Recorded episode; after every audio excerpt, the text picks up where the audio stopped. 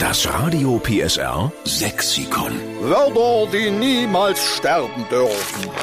Jetzt schlagen wir eine weitere leere Seite auf in unserem Radio PSR Sexikon. Das ist ja irgendwann für die Nachwelt das Lexikon der sächsischen Begriffe ihrer Lieblingswörter, damit unser schöner sächsischer Dialekt niemals aussterben tut. Und eine, die mithilft, das ist die Evi Pilz in Mühlau. Guten Morgen, Evi. Guten Morgen. Schön, dass du bei uns am Telefon bist, liebe Evi. Dir geht's gut? Natürlich. Du darfst eine völlig leere Seite jetzt im Sexikon befüllen mit einem deiner sächsischen Lieblingswörter. Jetzt bin ich mal gespannt. Also mein sächsisches Lieblingswort ist das, wenn du früh aufstehst und in den Spiegel guckst und denkst, oh nee, ein Riesenbledel an der Nase. Also Bledel. Ja, das ist das, was bei der Claudia Eberhardt heißt.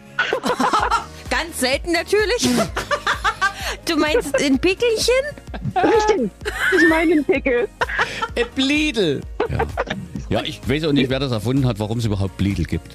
Keine Ahnung. Die müssten abgeschafft werden. Ja, Das hat ja alles irgendwie einen Sinn in der Natur, ne?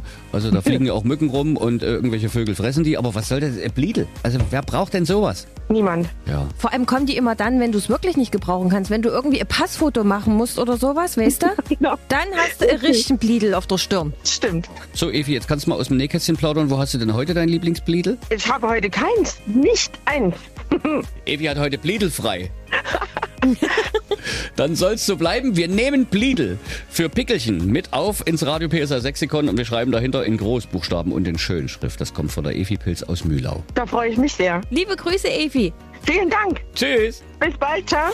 Das Radio PSR Sexikon. Immer montags um drei Viertel sieben. Nur in der Steffen Lukas Show. Einschalten.